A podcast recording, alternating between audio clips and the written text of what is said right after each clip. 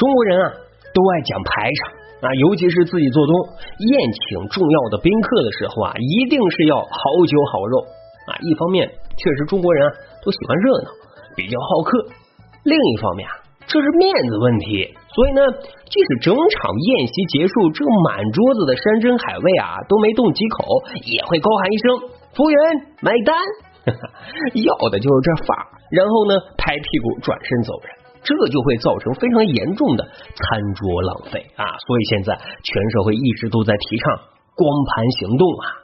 古代是什么样子的呢？刚才其实也说了，中国人的调性啊，大都是一样的，但是。总有清流，比如说司马光和他的饭局。说这个司马光晚年啊，在洛阳定居，请朋友吃饭，酒不过三巡，菜不过五味。要是不尽兴，酒是可以再来一壶的，但是菜坚决不允许再上了。为啥呢？怕浪费啊！他还给这种抠门的饭局啊，当然这抠门啊得带个引号，取了一个名字叫什么呢？叫真率会啊，意思就说啊。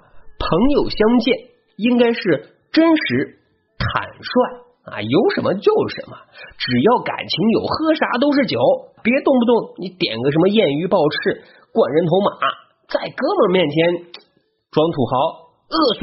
呵呵。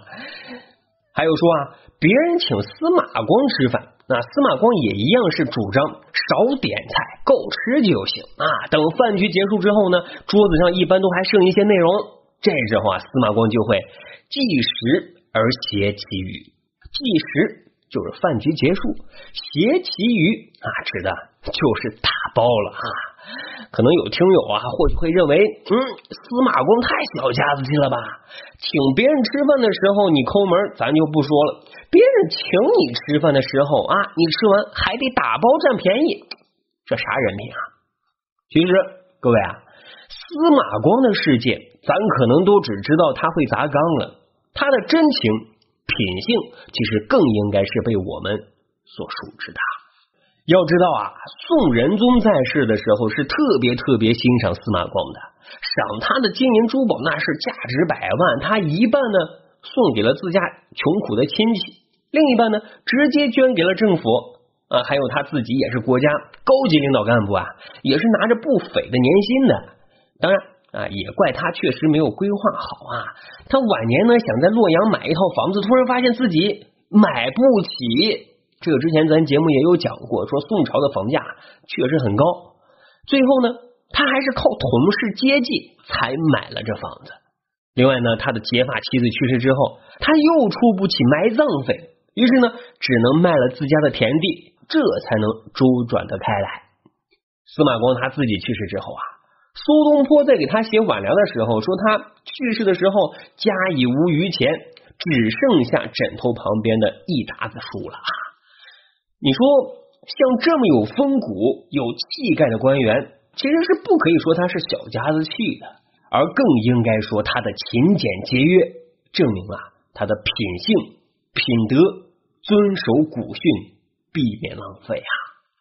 其实各位小伙伴应该都知道啊，在儒家的传统当中，勤俭节约是非常重要的。古代推崇儒家思想的一些帝王，他们在举行天子宴宴请外宾的时候啊，也有一个习俗，什么呢？叫做祭食，有丝卷三升之祖归于宾馆。什么意思呢？就说宴席结束之后啊，要把那些没吃完的猪肉啊、羊肉啊和牛肉，通通的打包送到外宾下榻的酒店里去。